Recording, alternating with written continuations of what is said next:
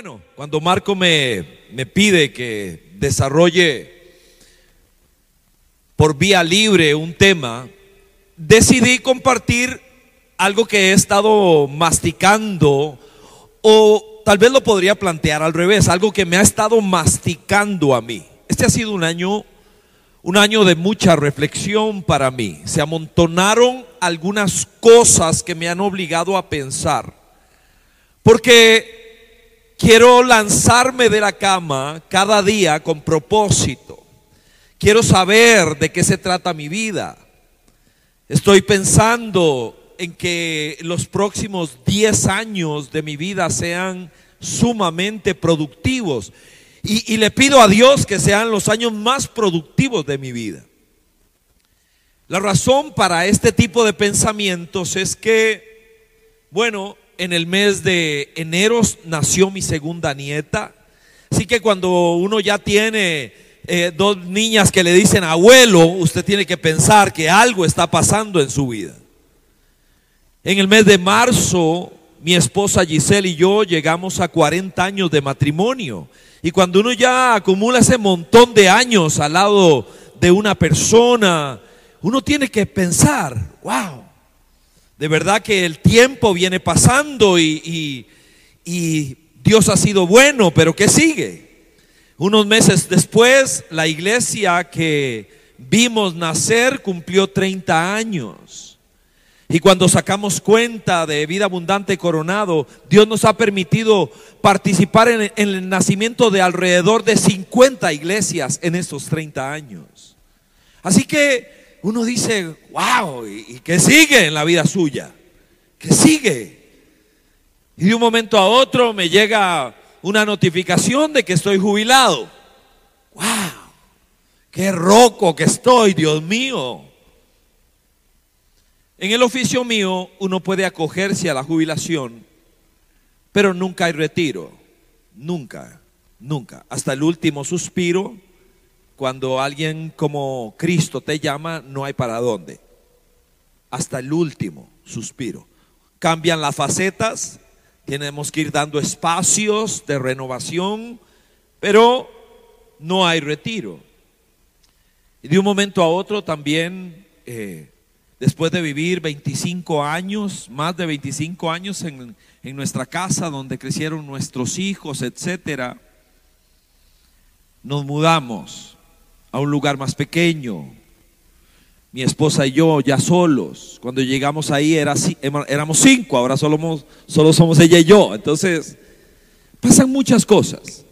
Así que en medio de toda esa reflexión, en cada lugar donde se me permite, no me dan un tema específico, trato de plantear lo que he aprendido y masticado y más bien que esto me ha molido a mí, los primeros 20 versos del Evangelio de Marcos en el capítulo 5.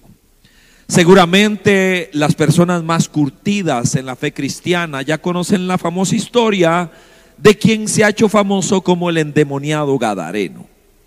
Y yo quiero hablar de él. Y quiero hablar de ese hombre porque me identifico muchísimo con ese personaje, por muchas razones. La primera razón es porque era el peor del barrio. Yo no sé si alguno acá, no, no por hablar, no por hablar eh, tonterías, sino porque de verdad, seguramente, y si hicieran un censo en el barrio donde, donde allá en Barrio Luján y preguntaran, ¿quién fue el bicho más bicho de los bichos de este lugar? Yo creo que por nocaut ganaría yo. Es tan cierto que todavía a esta altura los compas del barrio se reúnen de vez en cuando y de cuando en vez. ¿Y saben a quién no invitan todavía?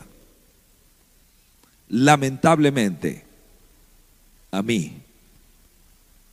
Porque tóxico, dañino, infiel, desleal, violento, maldoso. Y cuando vuelvo a ver al famoso Gadareno de Marcos 5, no hay nadie, ¿podría usted tener una opinión diferente? Claro que sí. Según mi opinión, no hay nadie peor en toda la Biblia. Desde Génesis 1 hasta Apocalipsis, allá al final, No hay nadie en peor condición que este hombre. Nadie, nadie. Dice la Biblia que cuando Jesús le preguntó, ¿cuántos demonios son ustedes? Y él dijo, legión me llamo. ¿Sabe cuántos son? Son 6.826 soldados, una legión romana. En otras palabras, no le cabía un pisuicas más a ese pobre chavalo. Loco de remate, sin ropa, corriendo, mordiendo, pateando, desmenuzando cadenas, la vergüenza de su familia, el horror del pueblo de Gadara. Ese es el Gadareno. Y a esta reflexión la he llamado intruso. Y, esta, y este nombre viene por la pregunta que Satanás le hace a Jesús cuando él llega. Un par de elementos más que nos ayudan a entender la importancia de este capítulo. Jesús siempre tuvo ministerio normalmente entre judíos. Par de excepciones. Casi ni se nota, pero siempre ministerio con las ovejas perdidas de la casa de Israel, dijo él. Pero en esta oportunidad agarra el barco, cruza un lago y llega a tierra gentil, a tierra pagana. Llega a ese tipo de lugar donde no hay cruces, donde no hay religiones, donde no, llega a tierra pagana, a Gadara. Él no siempre tuvo multitudes al frente. De hecho, es muy nutritivo estudiar cuando Jesús detectó una cita con una sola persona. ¿Se acuerda con una mujer en un pozo allá, capítulo 4 del Evangelio de Juan? Y en esta oportunidad cruza el lago y él va por una persona. Él entiende que hay una cita de Dios. Su padre le ha dado una cita con una persona. ¡Pum! Llega a Gadara.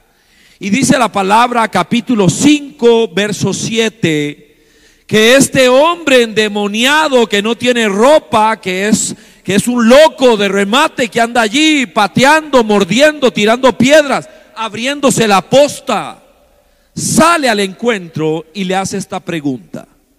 ¿Por qué te entrometes, Jesús, Hijo del Dios Altísimo? Vea qué pregunta. La pregunta es esta, ¿por qué se mete? A usted nadie lo está invitando aquí. ¿Qué está haciendo en este lugar?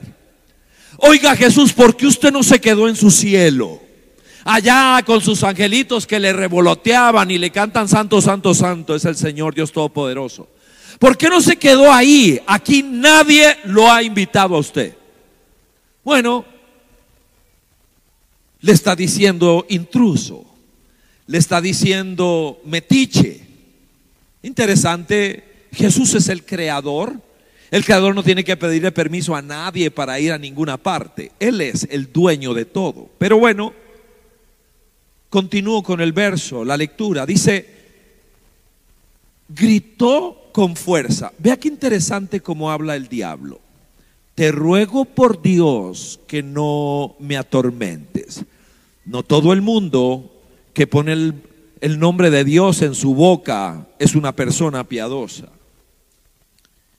¿Por qué te entrometes? Creo que Jesús dio tres razones.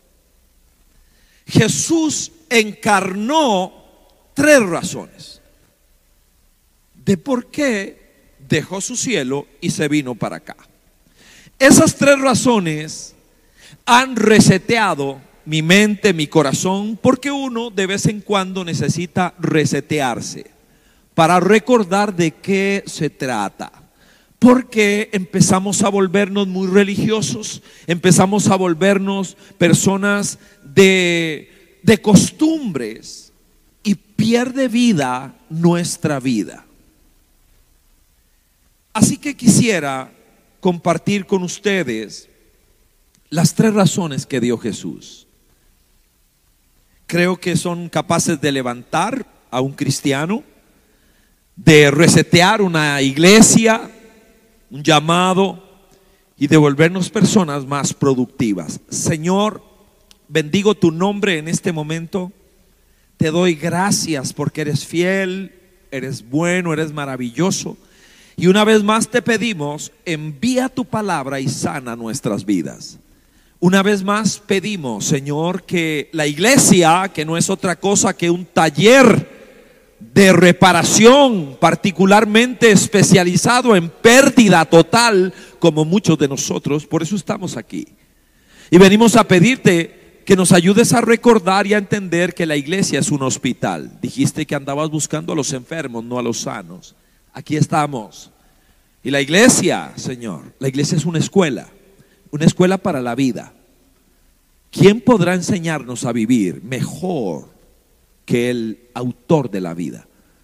Ayúdanos, Señor. Y lo pedimos por Jesucristo. Amén. Amén. Bueno, tres razones, tres respuestas que da Jesús a esa pregunta, a ese reclamo del infierno. La primera de ellas, Jesús se mete en la vida de la gente Jesús dejó su cielo, brega con nosotros por una motivación muy potente. Nadie siente por usted lo que Dios siente. Si yo le preguntara quién es la persona que más lo quiere a usted, seguramente diríamos, por ahí andaría mamá, mi papá, mi esposo, mi esposa, un hijo. ¿Quién es la persona que más me ama? Cuando la Biblia habla del amor de Dios por nosotros, nosotros no lo podemos concebir. Son pocas palabras. Juan 3:16, muy famoso, de tal manera amó Dios. Es, es, una forma de amar que trasciende nuestra manera de pensar. Nuestro amor es imperfecto. Nuestro amor está eh, en un corazón caído. Nosotros amamos condicionalmente, no pocas veces, con una capacidad de decepción, de decepcionar a otros y de que nos decepcionen tremenda. Pero Dios nos ama de una manera impresionante. Este es el peor del barrio, lleno de demonios, sin ropa, loco. Y Jesús cruza un lago para encontrarse con él. Este hombre es liberado este hombre es sanado, restaurado. Este hombre es reincorporado familiarmente y socialmente. Tarea para usted estudiar el pasaje, estos 20 versos. Cuando Jesús lo encomienda allá en el verso 19, le dice, vaya y cuente cómo, está hablando del Padre, como Dios te ha tenido compasión. Es la palabra que utiliza. La palabra compasión es una palabra muy potente, degradada por nosotros. Alguien podría decir que es sinónimo de lástima. No es así. La compasión es amor de primera calidad con acciones de primera calidad. No es una no es una moneda que se le lanza a alguien. Eso es lástima. La compasión da la vida por otra persona. Hay una entrega íntima, personal.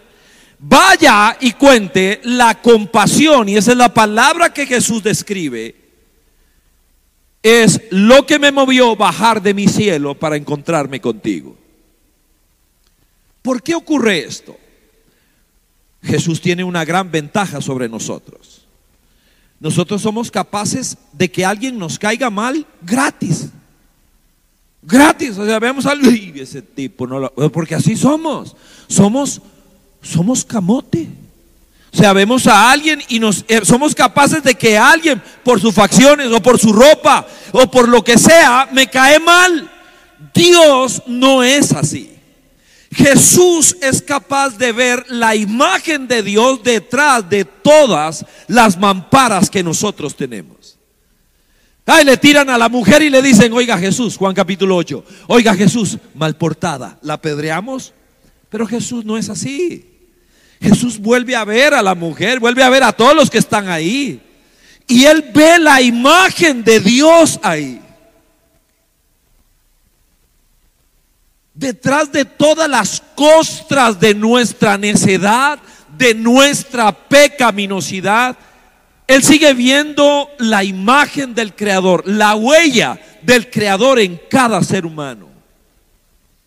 Pasa por encima de las tinieblas, de la devastación, de la desesperación. Por eso se conmovía hasta las entrañas con la gente. Se sube a, orar por Jerusalén se pone a llorar. ¿Cuántas veces te quise recoger como la gallina? Recoge a sus pollos. En esta historia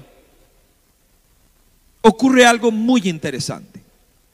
Estoy asumiendo, para ahorrar un poco de tiempo, que la gran mayoría de nosotros conoce el pasaje. En el verso 15 se describe una palabra extraña. A ver, este hombre, que es el horror del barrio, ahora ha sido liberado, ha sido restaurado, ya no, ahora se viste, ahora está cuerdo. Los discípulos de Jesús seguro le prestaron ropa, ayudaron a rasurarlo, a peinarlo, a bañarlo, ahora está presentable. La gente del pueblo sale a ver qué es lo que está pasando. La gente del pueblo de Gerasa o de Gadara según la versión. Sale. ¿Y qué ocurre? Dice la Biblia en el verso 15 que les da miedo. Vea qué cosa interesante. Les da miedo. Y uno tiene que preguntarse por qué. ¿Por qué tuvieron miedo si ahora el loco del pueblo está restaurado y renovado? Mira con paz. Se queda viéndolos. ¿Por qué tienen miedo? La historia uno no en la Biblia no debe batear ni especular. Todas las tesis que alguien sostenga de un pasaje para interpretarlo tienen que surgir del mismo texto. ¿Por qué les dieron miedo? ¿Por qué tienen miedo? Bueno, eh, temor a lo desconocido. Ah, a ver, yo voy a proponer una tesis. Tuvieron miedo porque en la narración dice que un grupo de muchachos estaba apacentando dos mil cerdos. Y que los demonios que le salieron al gadareno se le metieron a los puercos. Y que cuando los cerdos quedaron endemoniados, un pasaje complejo, difícil, cuando los cerdos quedan endemoniados, se tiran por un barranco. Así que la gente del pueblo sale y tiene miedo. Este Jesús tiene media hora de haber llegado aquí. ¿Cuánto vale un cerdo? A ver, un chanchólogo, ¿habrá algún chanchólogo entre nosotros? ¿Cuánto vale un cerdo? ¿Cuánto vale un cerdo? Que digamos, ayer me decían en las dos reuniones, digamos que como 100 dólares, 60 mil pesos. Y eran 2 mil. Aquí hay mentes ágiles. ¿Cuánto es 2 mil por 60 mil? ¿Cuánto es dos mil por 60 mil? 120 millones. Gracias. Este Jesús tiene media hora de haber llegado y se paseó en todos los tamales de fin de año y se paseó en el chifrijo de todo el año. Dijeron, se queda a vivir con nosotros y no sabríamos qué hacer con él. En este pasaje hay tres ruegos, tres. Cuando lo leas, los vas a encontrar. El primer ruego fue el del infierno. Permítanos entrar en los cerdos. El segundo ruego es el del pueblo de Gadara hacia Jesús. ¿Sabe qué le rogaron? Lárguese de aquí. Váyase de aquí. Puse con lápiz en mi Biblia de papel. Nunca se queda donde no lo quieren.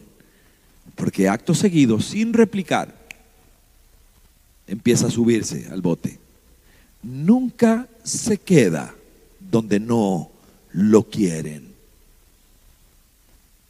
¿Por qué? ¿Por qué? ¿Por qué lo echan? Porque para ellos vale más. No hay un solo comentario sobre el hombre restaurado, ni uno.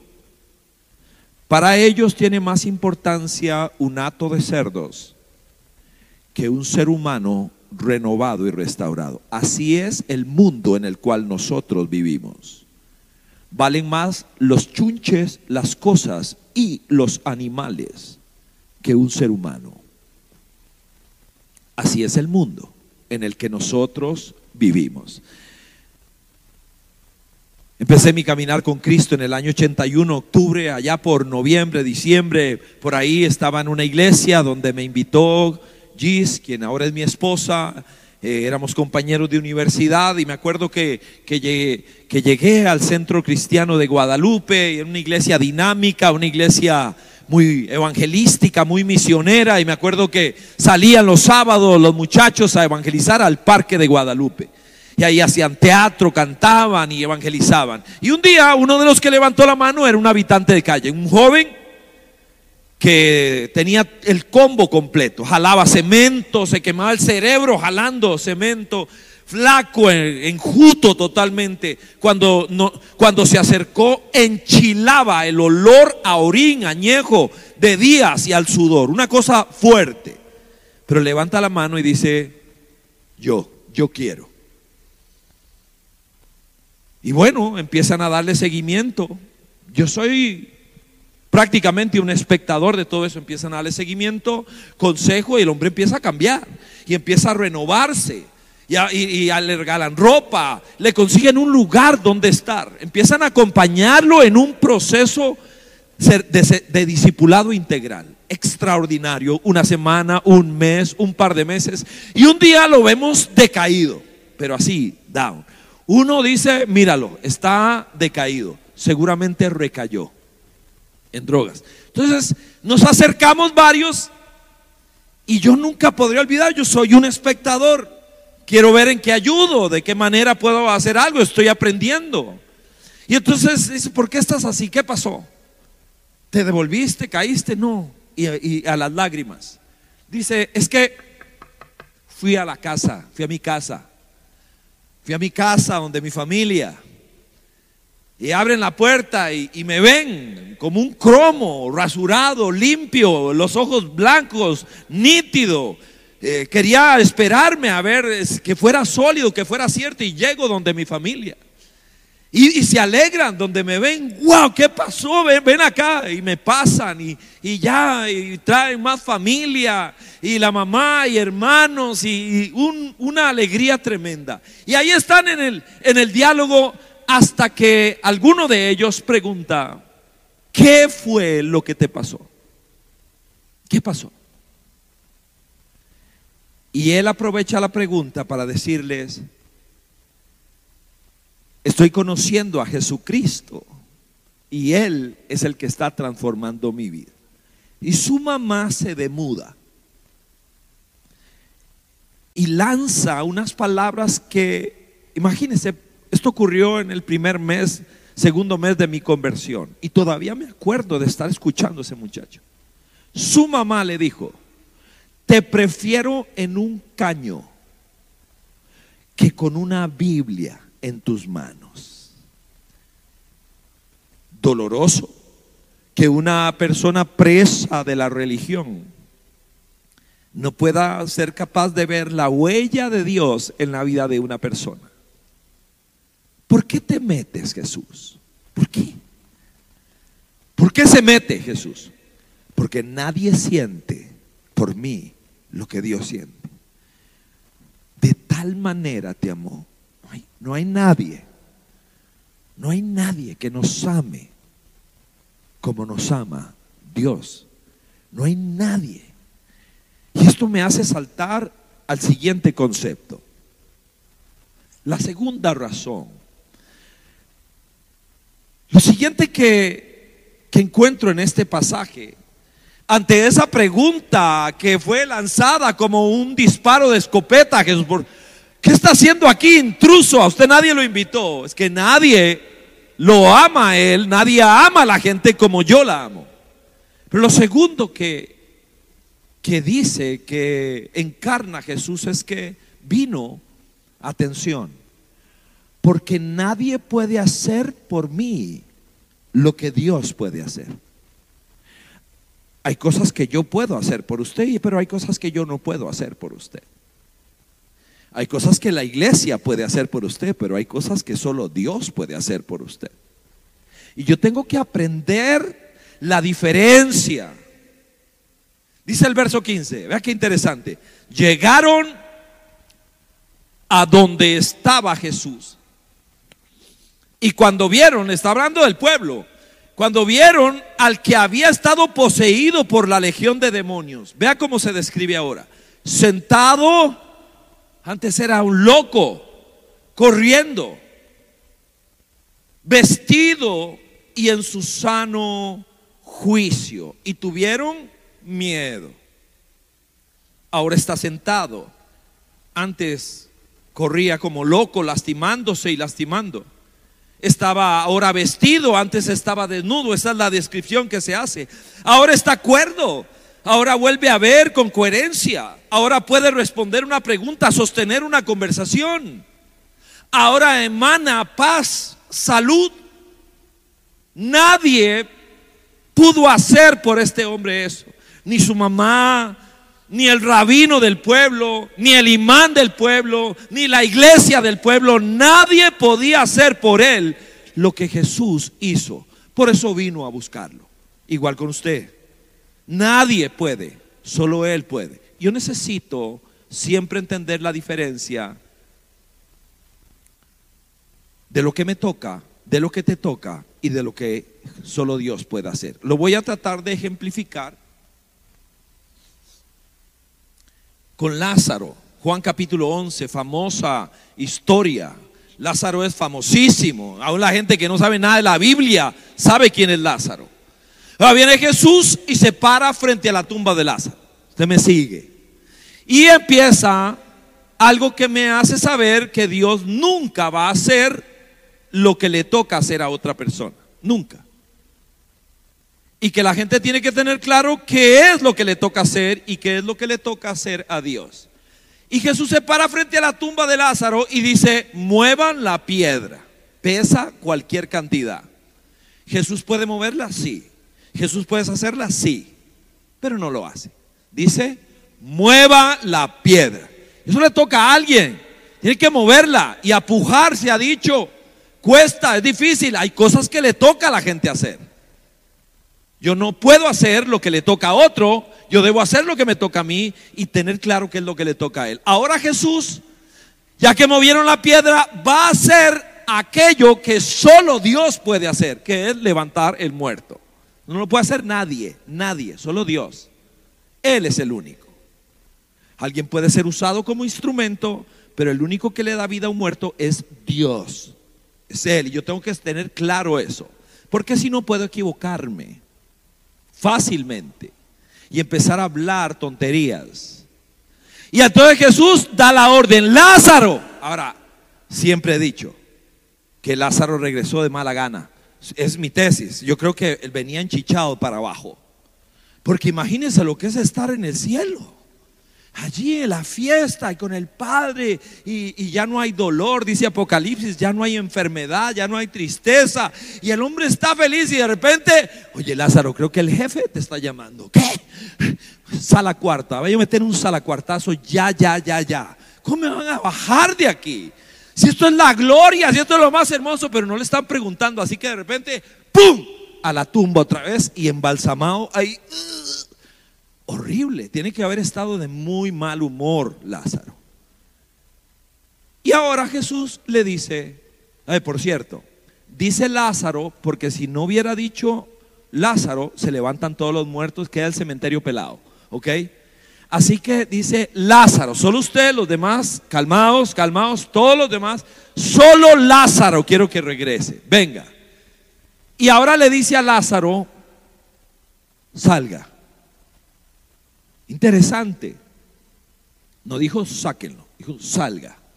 Está embalsamado kilos de, vendas y de ungüento, tiene que salir a los, a los brincos de allí.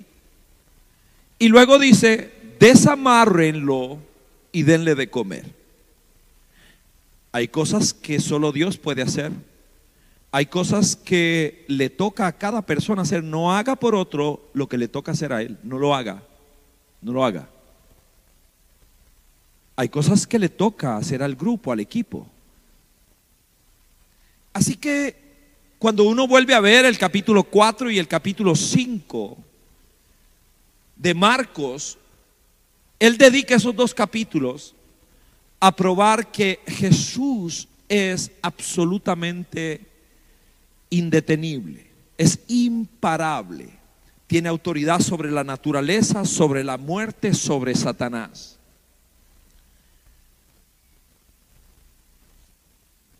Si me preguntan, nadie lo ha hecho nunca, por eso me lo pregunto solo, ¿cuál es el lugar donde más le gusta hablar de Dios? Pero ni la menor duda, los funerales. Si me ponen a escoger entre un congreso de líderes, de pastores, me, me gusta. Si me ponen a escoger una iglesia local, me encanta predicar en una iglesia. Pero el lugar que siento algo muy diferente es en los funerales. Porque la gente llega a un funeral en un modo muy diferente, muy particular. Porque la mayoría abrazó, habló, amó, compartió con alguien que ahora está en una caja. Así que el modo en que llega la gente es muy particular. Y en los funerales yo arranco diciéndole a la gente que, y les digo, mire, le va a sonar un poco raro, pero fíjese que un día estuve en franco desacuerdo con lo que la Biblia dice. Causa un poco de, de sorpresa en las personas. Y fíjese que llegué al capítulo 7 de, de y me encontré una frase como esta. Dice, es mejor la casa de luto que la casa de fiesta. Y leí esa frase y dijo, eso no es cierto. Pensé para mí, eso no es cierto. No puedo estar de acuerdo con la Biblia, porque en la casa de fiesta la pasamos muy bien.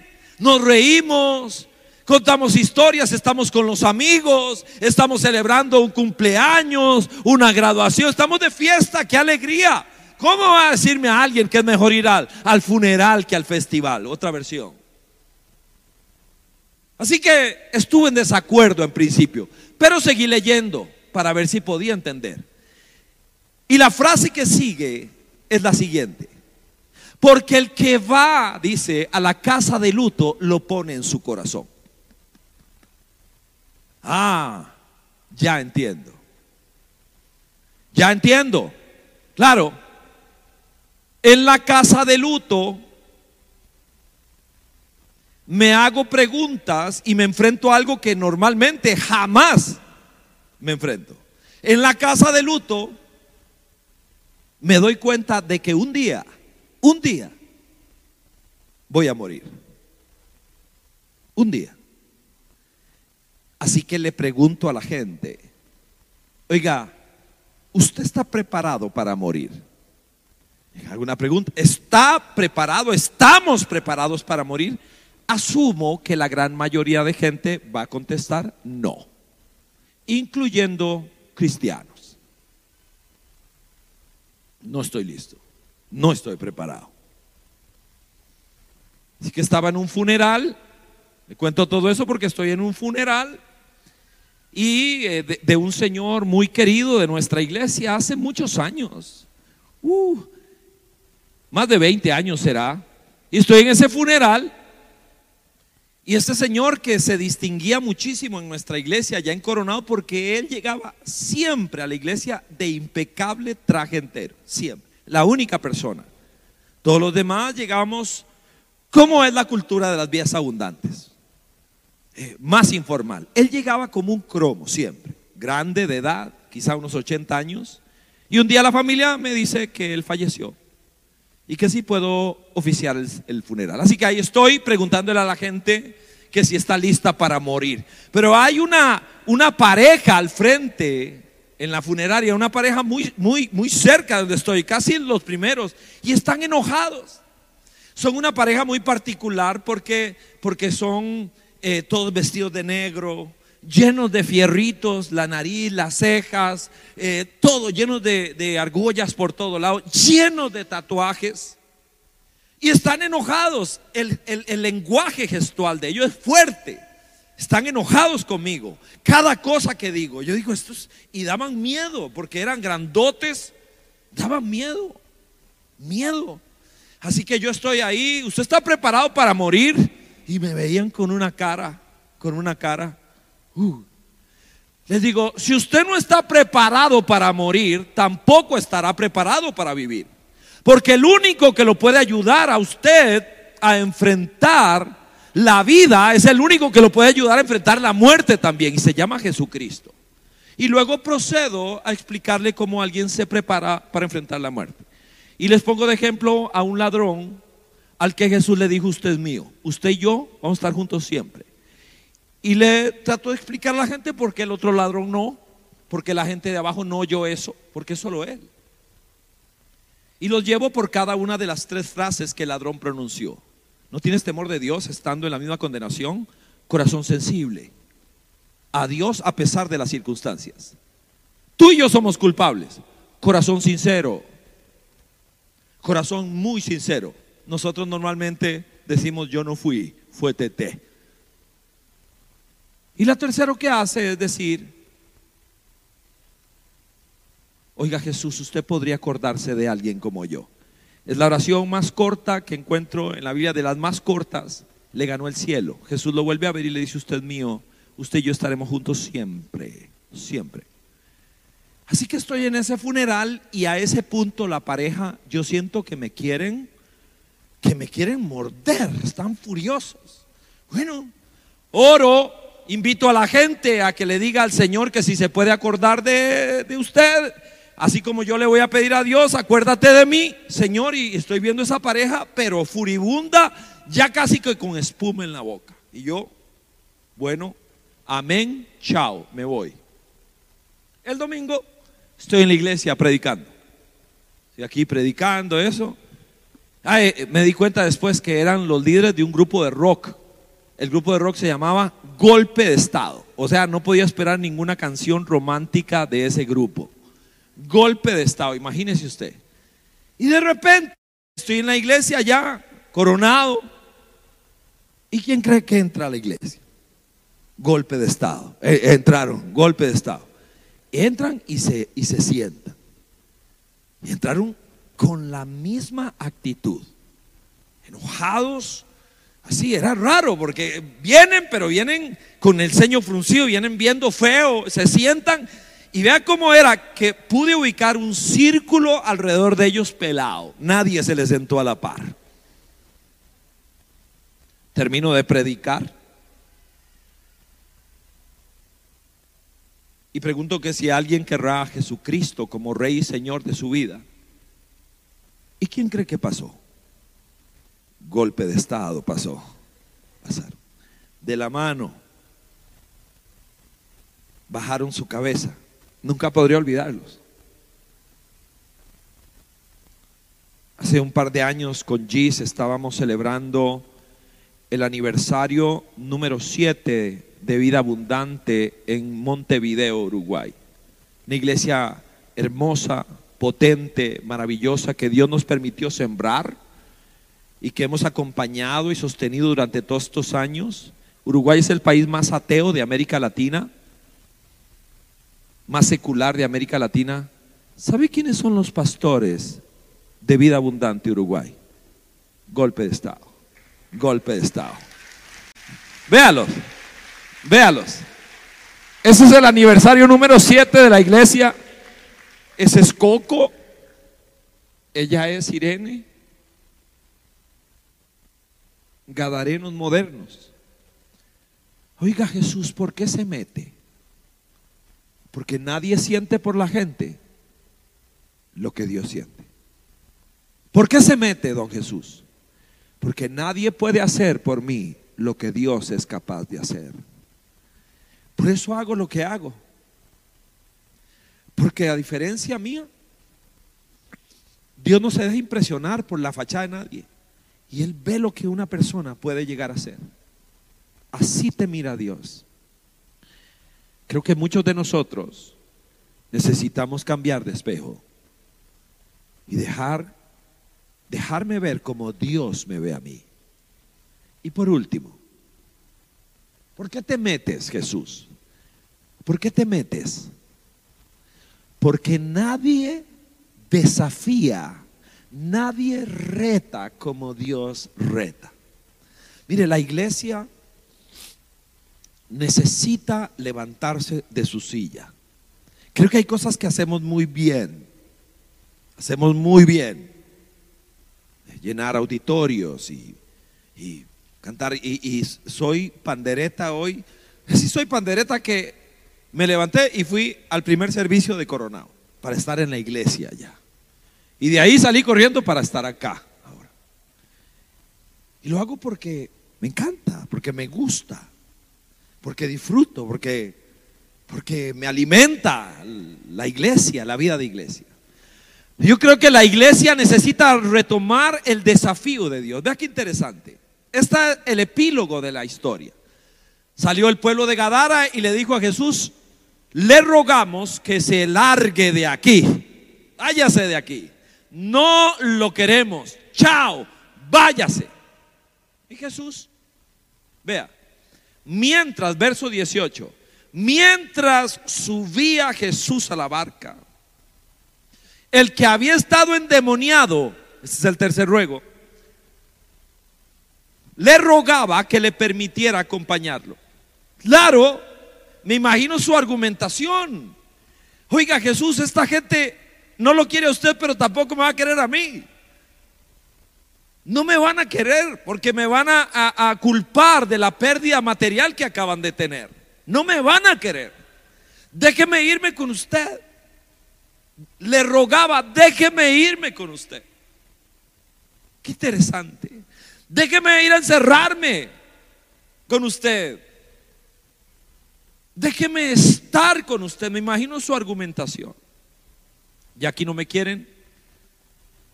Lléveme. Que la historia diga que no eran 12, que eran 13. Me imagino su argumentación. Oiga, Jesús, dicen que uno de los suyos está chueco. Cámbielo. Póngame a mí y sáquelo a él. Oiga, Jesús, lléveme con usted. Respuesta. Verso 19. Jesús no se lo permitió. Jesús no se lo permitió. No es tiempo, no es tiempo de estar conmigo. Es tiempo de desafío. Es tiempo de reto. Vean el reto. Vete a tu casa, a los de tu familia, y diles lo que el Señor ha hecho por ti y cómo te ha tenido compasión. Así que el hombre se fue y se puso a proclamar en Decápolis lo mucho que Jesús había hecho por él y toda la gente se quedó asombrada. Vea qué interesante. Puse otra vez con lápiz en mi Biblia de papel. La misión empieza por casa. La misión empieza con mi familia. Eso es lo que Jesús le dijo. Devuélvase a su casa y cuéntele a su familia las maravillas de Dios. Y luego, con las nueve otras ciudades de Decápolis, vaya a cada una de ellas y cuénteles lo que Dios ha hecho con usted. Párese en las esquinas, levante la mano y pregunte si alguien se acuerda del loco de Gadara, el que aterrorizaba al pueblo. Y cuéntale tu historia. Cuéntale las maravillas que Dios ha hecho contigo. Así que todo el dolor, la soledad, las lágrimas, el desprecio, la tristeza quedan atrás. Ahora es un hombre que puede impartir consuelo, el consuelo que recibió. Porque Dios es capaz de agarrar mi historia no importa cuál sea, y darle propósito. Cuando Jesús me redime, Él es capaz de darle propósito a mi vida a partir de mi historia. Nadie reta como Dios reta. El mayor aporte, esto lo dijo Karl Barth, un famoso teólogo controversial, pero esto en eso estoy de acuerdo Él dijo, el mayor aporte de la iglesia a la sociedad es devolver a casa a una persona transformada. Eso fue lo que hizo Jesús. Y un país empieza a cambiar a partir de las personas y de las familias y de las iglesias y de las comunidades transformadas. Allá en Coro, uno de los ministerios más desafiantes que tenemos es nuestro hogar para niñas en condición de abandono. Somos formalmente Excelencia Familiar, un, un hogar que recibe del PANI niñas que han sido declaradas en condición de abandono. Antes era más abierto, teníamos niños y niñas. Con el paso del tiempo, solo niñas y con el paso del tiempo, solo grandes, arriba de 6, 7 años, porque son ellas las que tienen menor oportunidad de ser adoptadas. Así que nosotros creemos que una iglesia tiene mucho que darle a una niña así. Han pasado cientos por nuestro hogar de excelencia familiar, solo tenemos 25 espacios. Y, y bueno, es un ministerio apasionante, muy complicado, muy duro. Le cuento una historia y con ella cerramos. Un día nos entregaron a una chinita, ya grande, la chinita, cuando el pani la entrega, y puedo contar su historia por el permiso de ella, ella es mayor de edad, adulta ya. Y, y ella llega y lo que nos entregan es, es un animalito. Es una chica que no habla, sin ninguna capacidad relacional, cero. Empezamos a revisar su historia.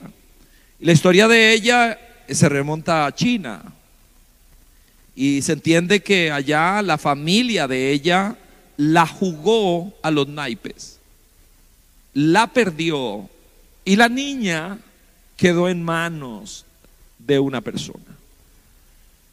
Por los azares del destino, esa chiquita de siete años en ese momento termina en nuestra bella Costa Rica, que tiene algunas facetas que no son tan hermosas. Y termina como esclava de trabajo. Escuche, 10 años en un sótano trabajando como una mula.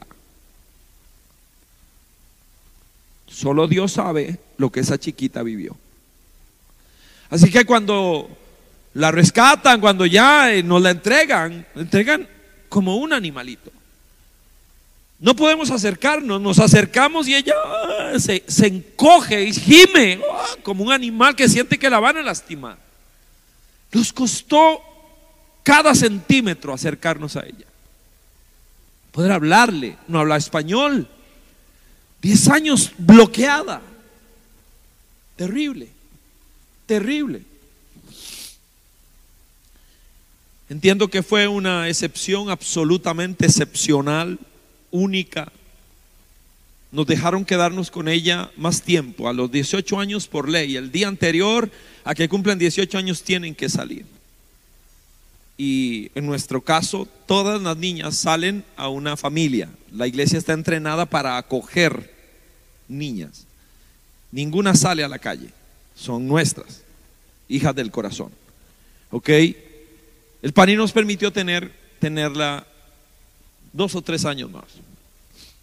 Así que pasó el tiempo y ella empezó, aprendió el idioma, sacó la escuela, inteligentísima, sacó la secundaria, rápidamente, estudiaba mucho.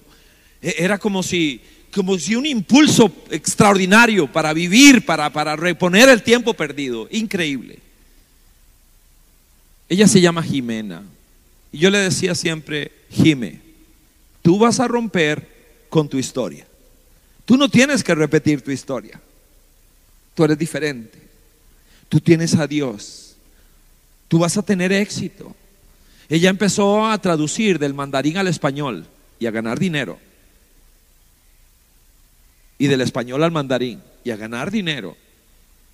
Estudió, se preparó, inclusive fue a su tierra a cerrar capítulos inconclusos. Le dijimos, ten cuidado, puede doler. Así fue. había comprado un boleto por mucho tiempo, tuvo que reducirlo a menos de la mitad, regresó a lo que ahora es su casa.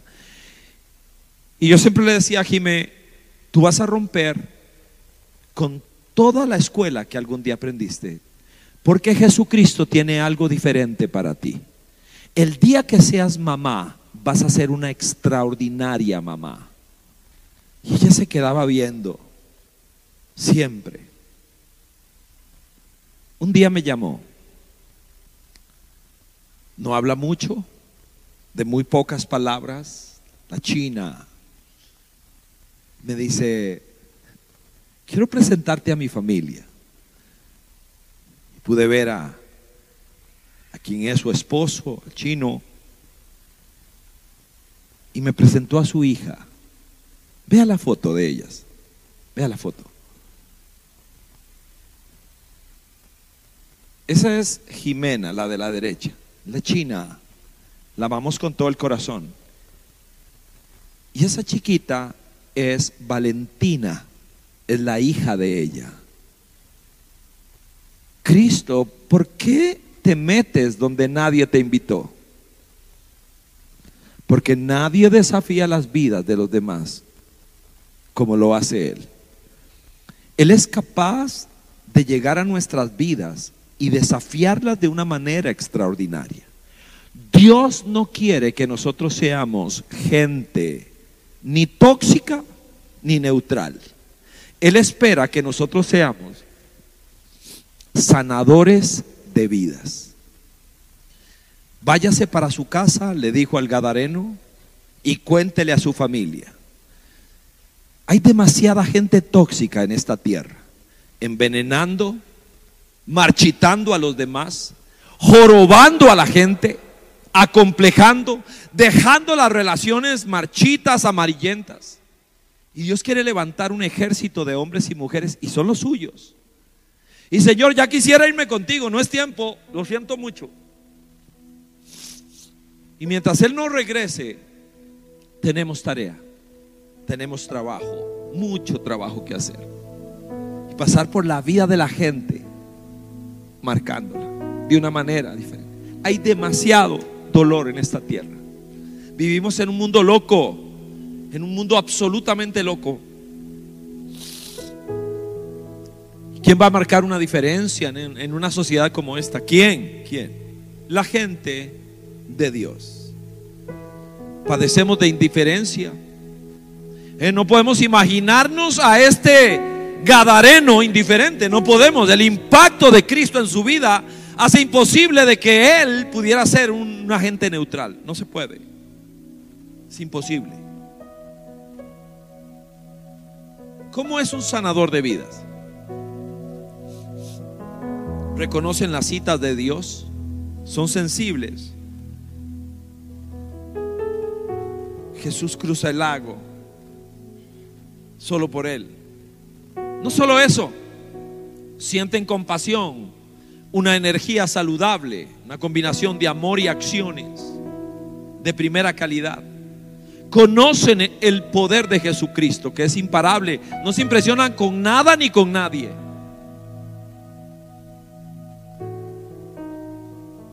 Cada vez que pasan por la vida de alguien, le agregan valor a esa persona. Póngase de pie. Vamos a terminar aquí.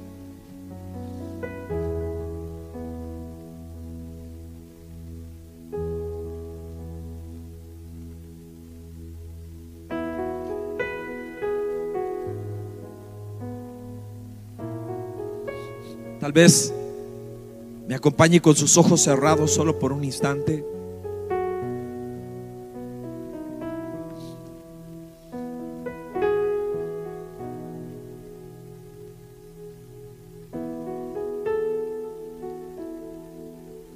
Quisiera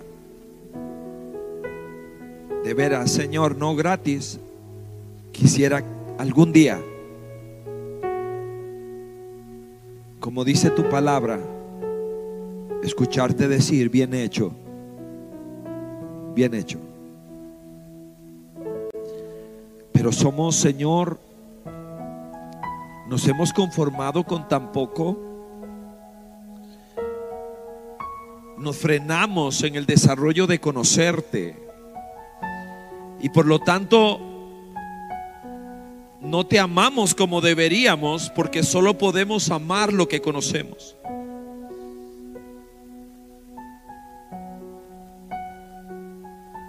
Y entonces nuestro servicio ministerial de vida hacia ti es un tanto pálido porque no te conocemos como deberíamos y no te amamos como deberíamos y entonces no te servimos como deberíamos. Yo sé, Señor, que siempre es la forma en que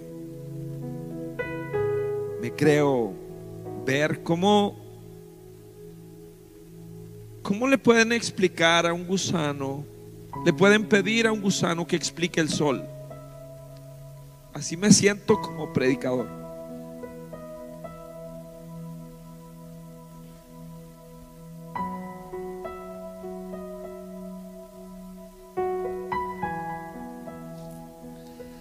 Entonces mi ruego siempre es,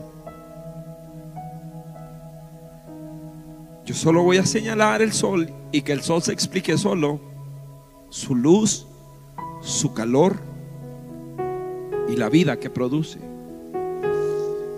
No tengo palabras. ¿Por qué te metes? ¿Por qué dejaste tu cielo por gente como nosotros?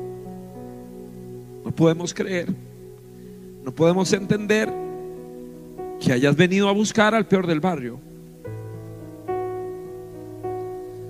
a ese loco que la gente lo que deseaba era el momento en que se muriera.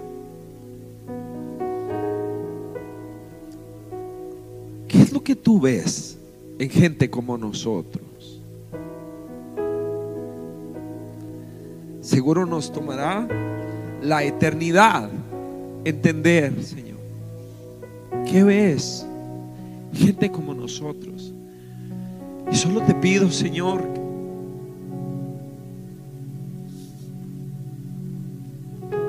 que una vez más tu palabra, habiendo sido expuesta de manera limitada, imperfecta, y habiendo llegado a oídos tercos y necios también, como los nuestros, pero tu palabra es extraordinaria, porque cuando llamas a alguien por nombre, cobra vida a esa persona.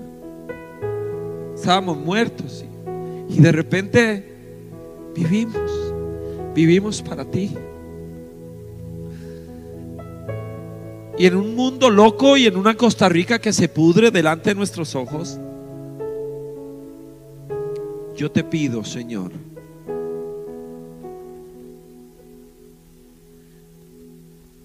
despiértanos. Despierta tu iglesia, despierta tu pueblo. Despiértanos, Señor.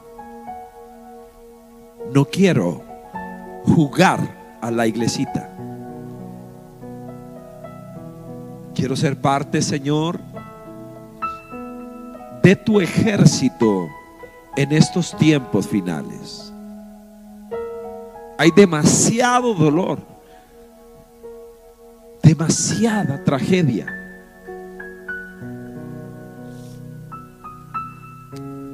Si esto ha sido con usted, solo le pido con tanto respeto como el que puedo tener que levante sus manos porque me voy a despedir haciendo una oración por, por su vida en el lugar donde estás. Señor, primero que nada, gracias por haber dejado tu cielo para venir a mi chiquero a buscarme. Gracias. No tengo palabras para expresar mi gratitud de saber que soy objeto del amor de Dios. No lo puedo entender, solo lo puedo recibir y dejar que me cure, dejar que me sane. Y ahora lo que te quiero pedir, Señor, es por nosotros en este lugar Hay muchos que están despertando por tu palabra. Quiero pedirte y suplicarte, Señor, que tu gracia, que tu amor, que tu fuerza, que tu poder venga sobre cada persona que dice esto es conmigo.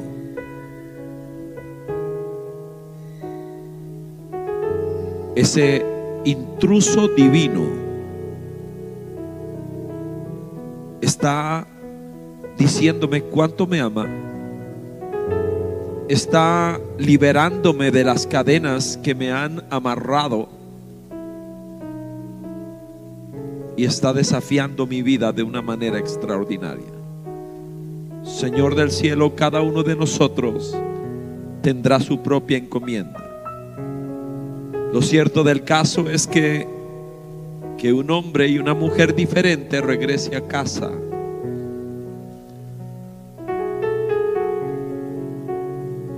Y que la zona sur, la parte sur de San José,